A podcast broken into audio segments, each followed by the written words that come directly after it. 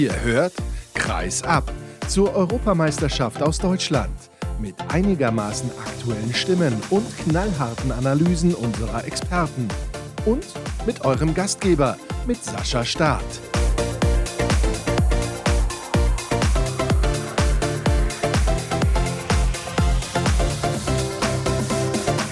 Kennt den Rhythmus. Es ist der tägliche hier bei der Handball-Europameisterschaft in Deutschland und ich freue mich, dass ihr auch heute wieder eingeschaltet habt zur nächsten Sendung, die wir ein wenig nutzen wollen, um vorauszuschauen auf den Kracher zum Ende der Vorrunde. Deutschland gegen Frankreich, das ist ein absoluter Klassiker, den Florian Nass von der ARD schon sehr häufig begleitet hat. Hallo Flo.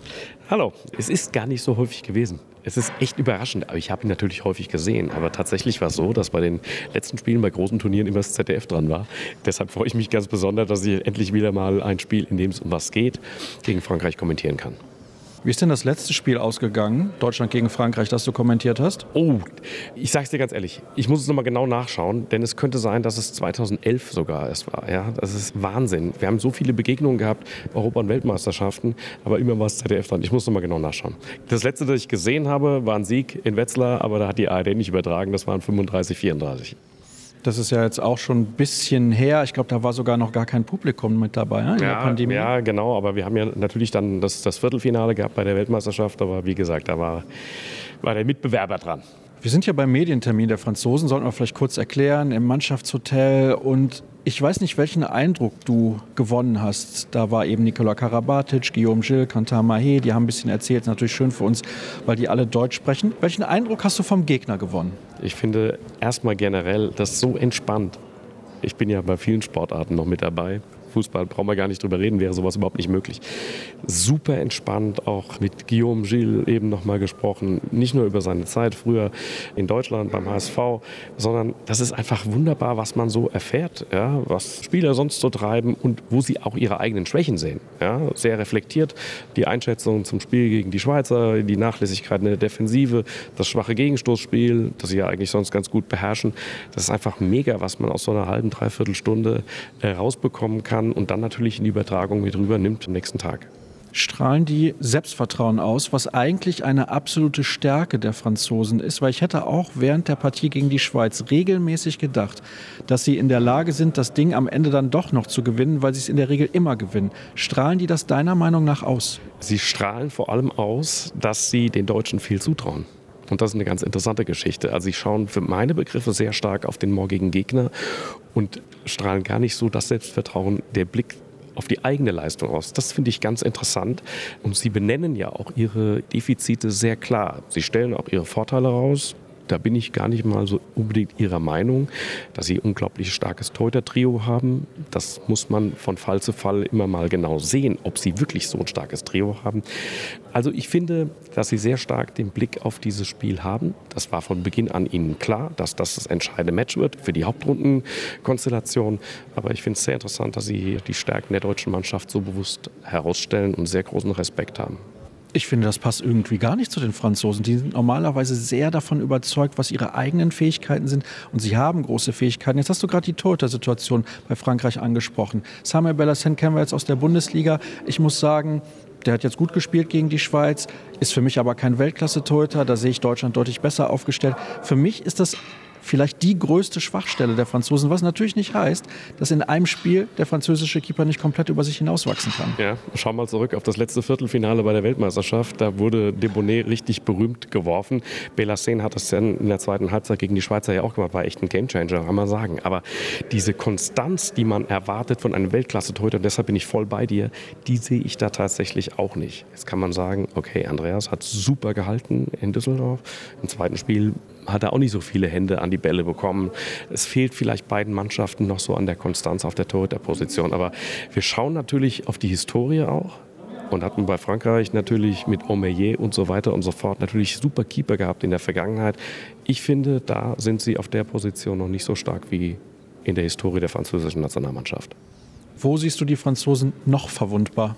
Am Kreis. Das haben wir gestern gesehen, was die Schweizer da gemacht haben. Und das hat mir Guillaume Gilles auch eben im Vorgespräch mal ohne Kamera und ohne Mikrofon auch gesagt. Sagt er, ja, genau das ist der Punkt. Das können die Deutschen halt auch. Ja, mit dem Kreisläuferspiel. Angola hat explizit auch Janik Kohlbacher genannt. Dazu brauchst du natürlich einen Anspieler. Den haben wir natürlich mit Juri Knorr, absolut.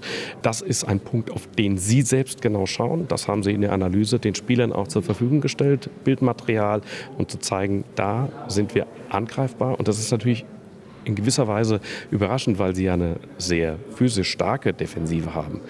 Sie müssen halt besser stehen, sie müssen oder man muss sie in Bewegung bekommen, um diese Lücken herauszuarbeiten. Also das ist sicherlich eine Schwäche, die man erkannt hat.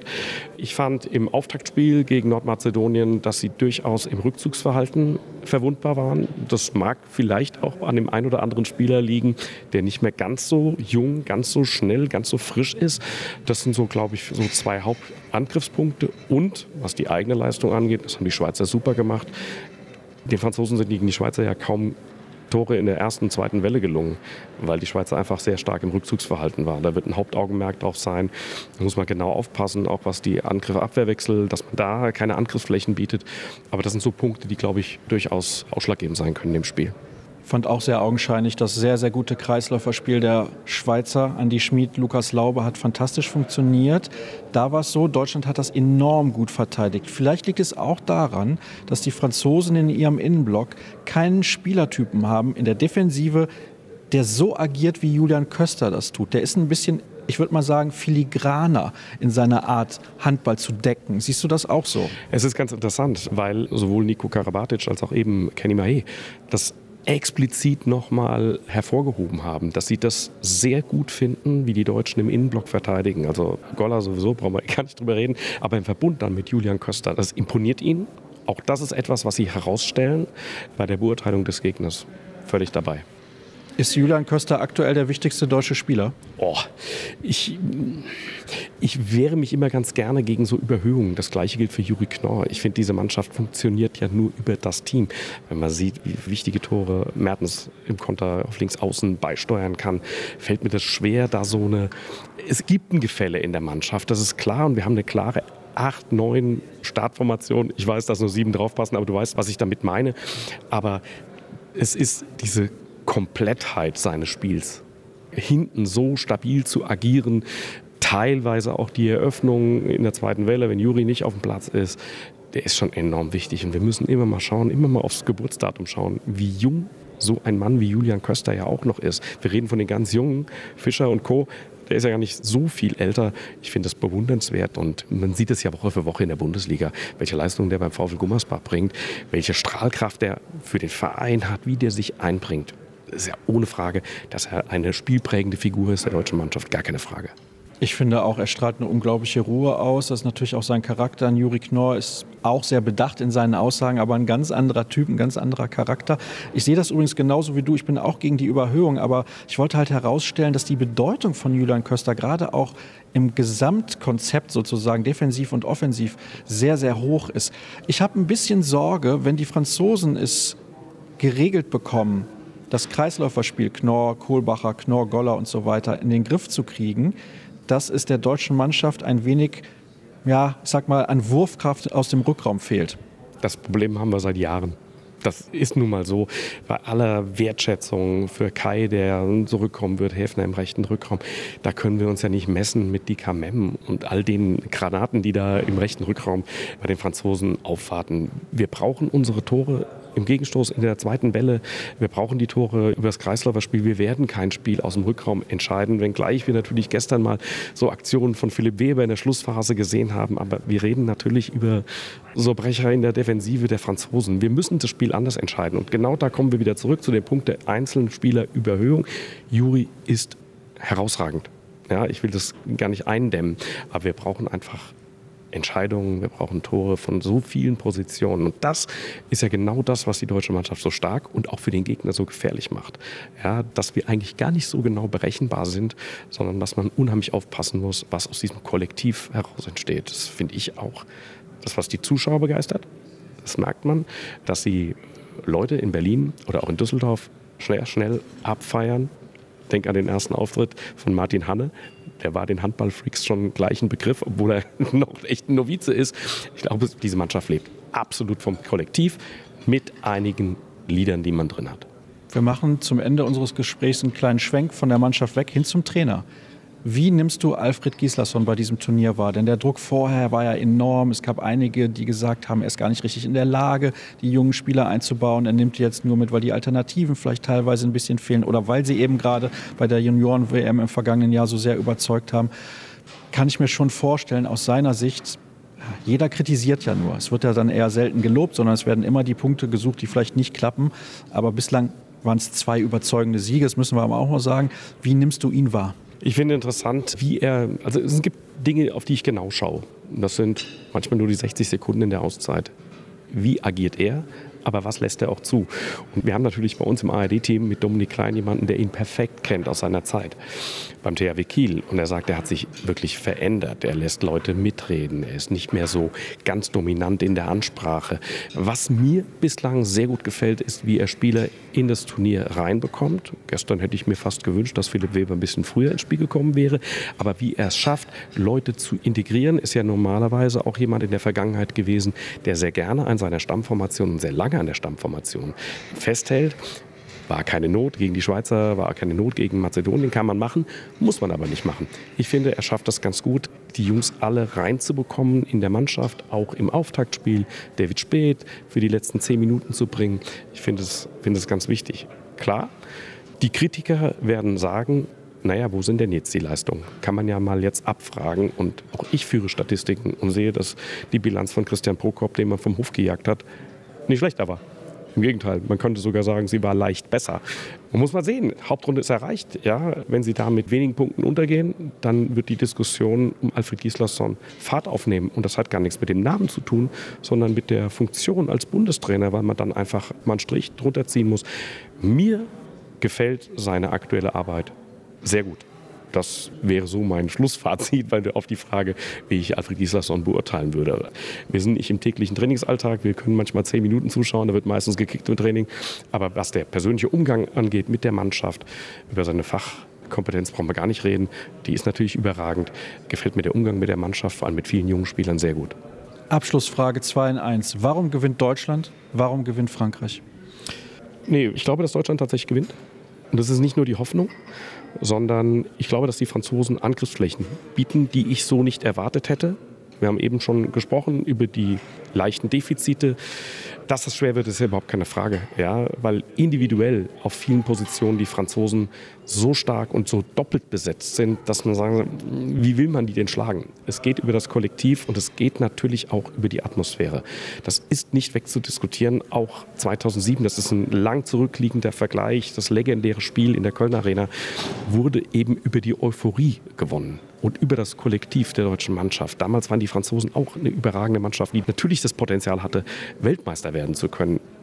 Ich glaube, dass dieser Heimvorteil, wie auch immer der zustande kommt, über die Euphorie, dass der nutzbar ist und dass das vielleicht die entscheidenden kleinen Prozente sein kann. Trotz allem, Deutschland geht natürlich nicht als Favorit in dieses Spiel. Das ist eigentlich ein Spiel auf, auf echter Augenhöhe. Es wird ein tolles Spiel. Ich glaube, es wird ein sehr umkämpftes Spiel. Aber ich glaube, dass die deutsche Mannschaft eine Chance hat, dieses Spiel zu gewinnen. Das hoffen wir aus deutscher Sicht natürlich auch. Flo, herzlichen Dank für tolle Einblicke und ein tolles Gespräch, wie ich finde. Und ich weiß jetzt nicht, was noch kommt. Weise aber darauf hin, dass ihr gerne unseren sozialen Kanälen folgen könnt. Bei Facebook, Twitter, YouTube und vor allem Instagram einfach nach Kreis absuchen. Wahrscheinlich gibt es jetzt gleich noch ein paar Stimmen aus der Mix so nach den Spielen heute. Die Färöer spielen nochmal. Ja, das könnte mit einer deutschen Stimme dann ein bisschen schwierig werden, aber trotzdem, wir freuen uns alle, diese Mannschaft bei diesem Turnier begutachten bzw. verfolgen zu dürfen. Und mit Guillaume Gilles habe ich auf jeden Fall schon gesprochen. Da gibt es also eine kurze Stimme und die eine oder andere dann nachher auch noch. Also, bis sofort.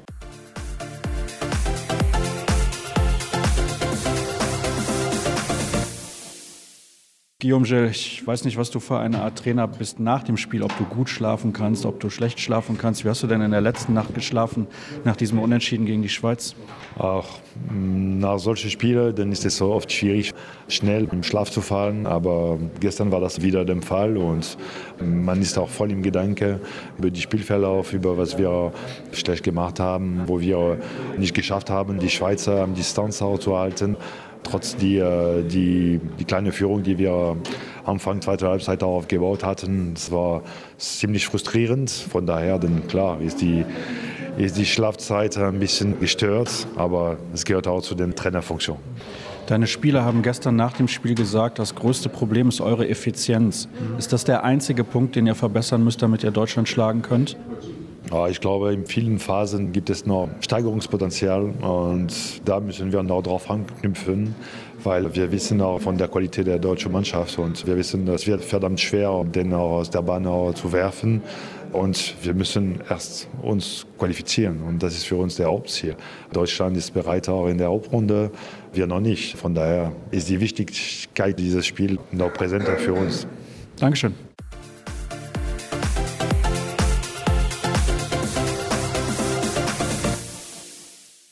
Marcin Lewski, herzlichen Glückwunsch zu diesem Sieg heute im letzten Spiel für eure Mannschaft gegen die Färöer Inseln. Habt ein sehr gutes Spiel gemacht, finde ich, vor allem auch offensiv. Wie hast du die Partie heute erlebt?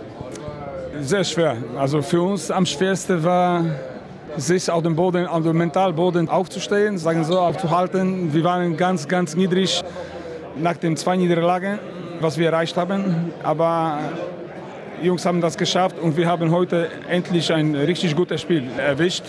Wir haben wenig Fehler gemacht, glaube ich, eins oder zwei. Und das, diese technischen Fehler, die haben uns tot gemacht in den letzten zwei Spielen.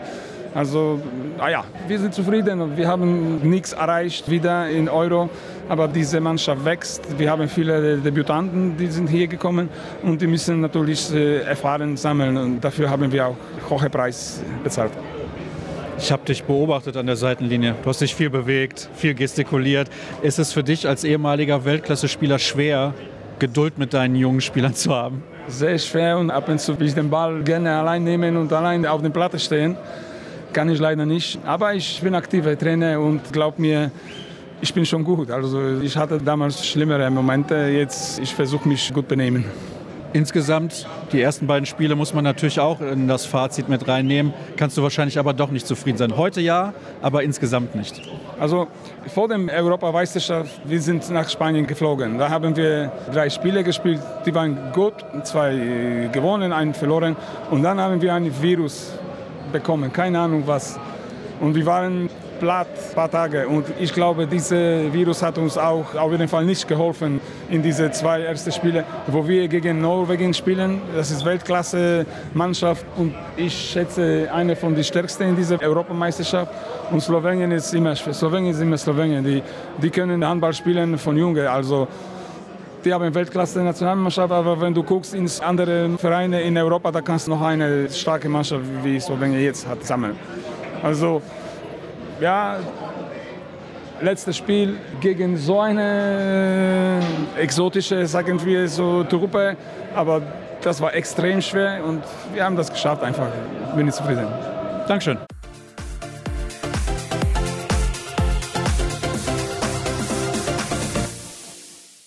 Maciej Geballa, erstmal Gratulation nochmal zu diesem Sieg jetzt zum Abschluss gegen die Färöer Inseln das war hinten raus, fand ich nochmal eine starke Leistung von eurer Mannschaft, weil ich glaube, es war schwer, nicht die Motivation zu finden nach den beiden Spielen vorher, aber vom Kopf her wieder reinzukommen.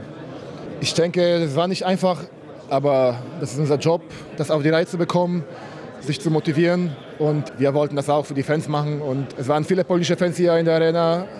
Vielleicht nicht so viele wie früher, aber trotzdem viele. Und die haben uns unterstützt und wir haben denen nichts geboten in den ersten zwei Spielen. Von Wille her war das immer ordentlich. Also meine Mannschaft hat richtig gut gekämpft, immer.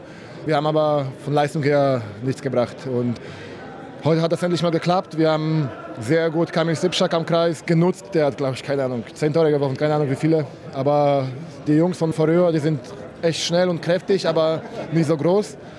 Und Kamil, wenn der mit seinen 2,10 Meter plus 1 Meter oder 1,15 Meter Arm dazu kommt, dann auf 3 Meter, wenn der die Bälle dort bekommen hat, die hatten keine Chance. Das haben wir gut genutzt. Viele Tore von außerhalb 9 Meter in der ersten Halbzeit. Viele Durchbrüche, also hätte ich nicht erwartet, aber Piotr Jendraschczyk, der kleine Mittelmann, hat richtig viele Zweikämpfe gewonnen dann mit Michał Daschek zusammen, mit dem auch kleineren Programm rechts.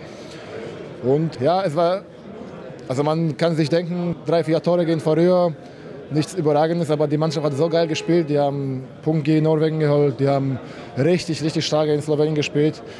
Also das ist Mannschaft der Zukunft, denke ich. Also die werden schon uns Handballfans viele Freude machen.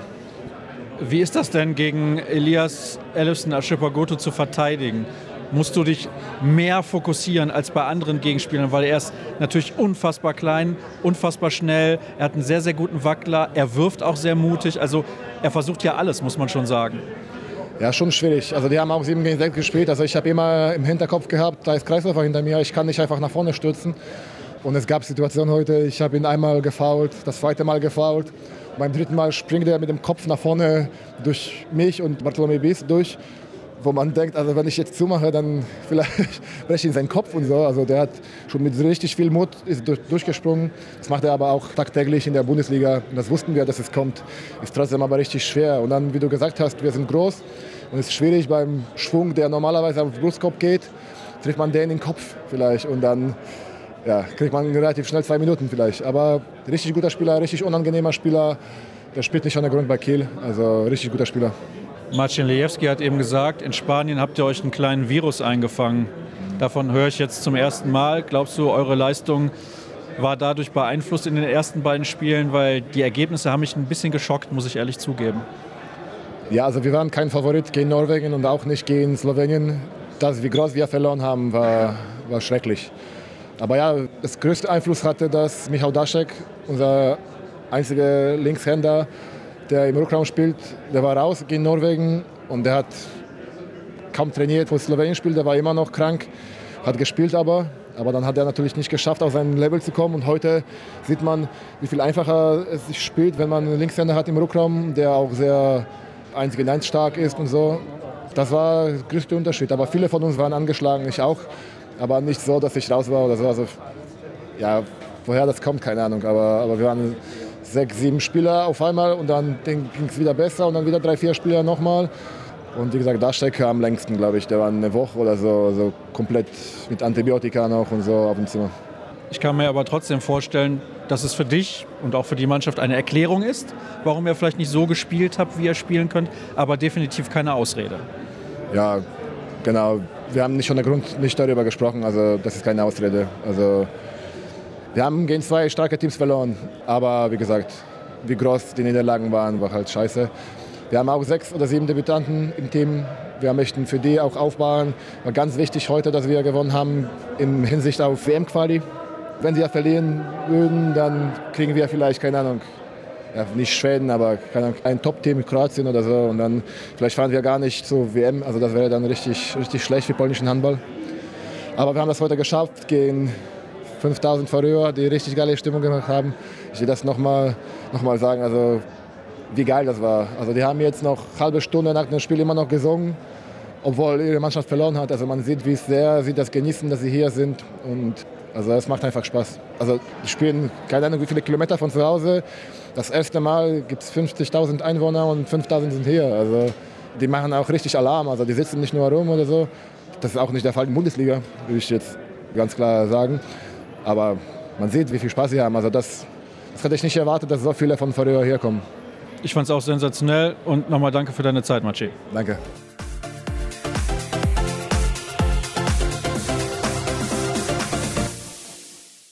Christian O'Sullivan, das war nicht das Ergebnis, was ihr euch vorgestellt habt, logischerweise heute gegen Slowenien. Ihr habt mit drei Toren geführt, ähnliche Situation wie gegen die Färöerinseln. Was ist heute passiert?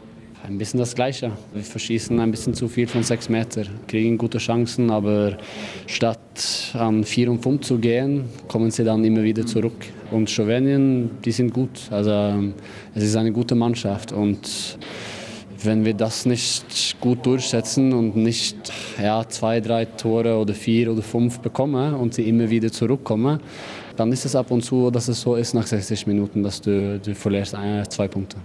Hast du den Eindruck, dass ihr bislang eure große Stärke, das Tempospiel bei diesem Turnier so einsetzen konntet, wie ihr das in der Vergangenheit schon getan habt? Überhaupt nicht. Das fehlt uns momentan und das ist, was wir eigentlich beide Halbzeiten gut macht am Anfang und dann kriegen wir einfache Tore.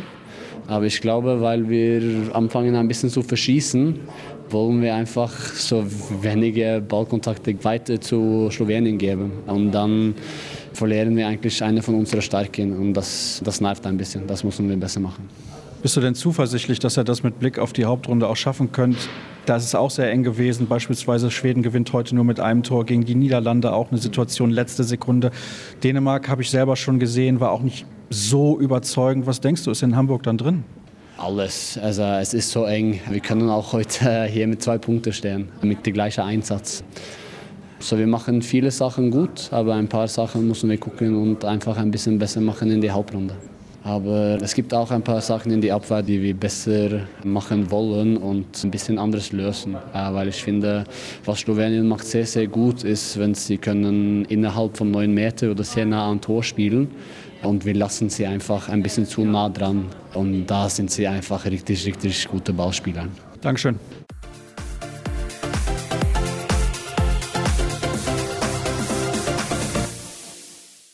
Mia Sarabetz, Gratulation. Toller Sieg von euch gegen Norwegen. Es war ein sehr, sehr harter Kampf. Wie war es auf dem Feld? Ja, ab und zu kommt so ein Spiel auch für uns. Viele, viele Jahre haben wir gegen Norwegen riesige Probleme gehabt. Immer waren die viel, viel besser, aber heute, wenn du kommst, wenn du in 50. Minute unentschieden hast gegen den, dann ein bisschen Balkanblut ist ein bisschen einfacher dann für uns. Was kann ich sagen? Riesen Respekt. Wir haben wirklich alles, alles gegeben. Wir waren auch sehr glücklich am Ende. Unser Torhüter hat ein paar unglaubliche Bälle gehalten und ja, das war eine Entscheidung, glaube ich, für uns. Und Respekt an beide Mannschaften. Das war ein super, super Handballabend heute und ja, irgendwie haben wir geschafft. Jure Dollenetz hat eben zu mir gesagt, was euch hilft, ist klar, ihr habt ein paar Spieler, die vielleicht nicht dabei sind, aber ihr seid alles Freunde. Ja, also unser Ziel war, dass wir weiter von dieser Gruppe kommen und wir wussten, dass das ist nicht so einfach, wie wir das gedacht haben, aber wir haben geschafft nach zweitem Spiel schon diesen Hamburg-Platz haben wir schon ja, bekommen oder ich heiße, gewonnen und heute waren wir komplett locker im Spiel. Wir haben gesehen gegen Norwegen sind wir gut drauf, alles läuft super. Und ja, wenn wir diese Chance, wir haben das so ein Gefühl bekommen und einfach alles, was die uns gegeben haben, haben wir genutzt. Und wie gesagt, auch mit Glück, aber am Ende, wir sind sehr, sehr glücklich, dass wir zwei Punkte heute bekommen haben und jetzt ist unsere Position, ja, jetzt wollen wir noch mehr, so sage ich. Und ja, wir haben gesehen, auch ohne ein paar wichtige Spieler können wir auch gegen Norwegen parieren und warum sollen wir nicht weiter so machen? Und in drei Tagen ist eine neue Chance für uns und wenn wir eine Chance gegen Schweden bekommen, dann nehmen wir mit beiden Händen sicher. Die Niederlande hatten heute eine Chance gegen Schweden. Der letzte Wurf gehalten von Andreas Palika. Schweden hat mit einem Tor gewonnen. Dänemark hat souverän gegen Portugal gewonnen. Aber die ganzen Ergebnisse zeigen ja auch, dass diese Europameisterschaft unglaublich eng ist. Ich sehe nicht, warum ihr nicht ins Halbfinale kommen solltet. Ja, das ist weit weg, wirklich. Aber ja, ich habe schon vor dem Turnier gesagt, es gibt keine schlechte Mannschaft. Und heutzutage, jede Mannschaft spielt schnell, hat gute Spieler, die in besten Vereinen spielen. Und wie gesagt, wenn du nicht auf 110 Prozent bist, verlierst du. Und ja, auch eine Färöerinsel, wenn man die nicht kennt, dann hast du sofort Probleme. Und wir wussten das bevor unserem Spiel. Und alles wird eng, sage ich so. Es gibt keine Mannschaft, die uns mit 10 besiegen kann und das wissen wir natürlich. Und wie gesagt, wenn wir weiter so machen, haben wir gute Chancen natürlich. Aber wir gehen immer Schritt für Schritt, haben gut gearbeitet bis jetzt und jetzt müssen wir das weitermachen. Ich weiß, dass wir alle wissen, dass was noch in unseren Kräften, in unserem Tank ist und wir wollen auch jedes Spiel gewinnen. Ich bin sehr gespannt, was ihr in Hamburg bieten werdet. Ich sag mal bis Köln. Ja, hoffentlich. Danke. Danke dir. Und das soll es gewesen sein mit dieser Ausgabe von Kreis ab. Ja, ein paar Stimmen gab es noch, wie ihr gehört habt, aus der Mixed Zone nach diesem Erfolg der Slowenen gegen Norwegen. Noch der kurze Hinweis auf die sozialen Kanäle folgt uns sehr, sehr gerne bei Twitter, Facebook, YouTube und vor allem Instagram. Einfach Kreisab folgen und natürlich, wenn ihr wollt, auch sehr gerne unterstützen unter patreon.com slash kreisab. Morgen gibt es die nächste Folge nach dem Spiel der deutschen Mannschaft gegen Frankreich. Auch das wird hochspannend und interessant. Habt eine gute Zeit. Bis dahin. Tschüss.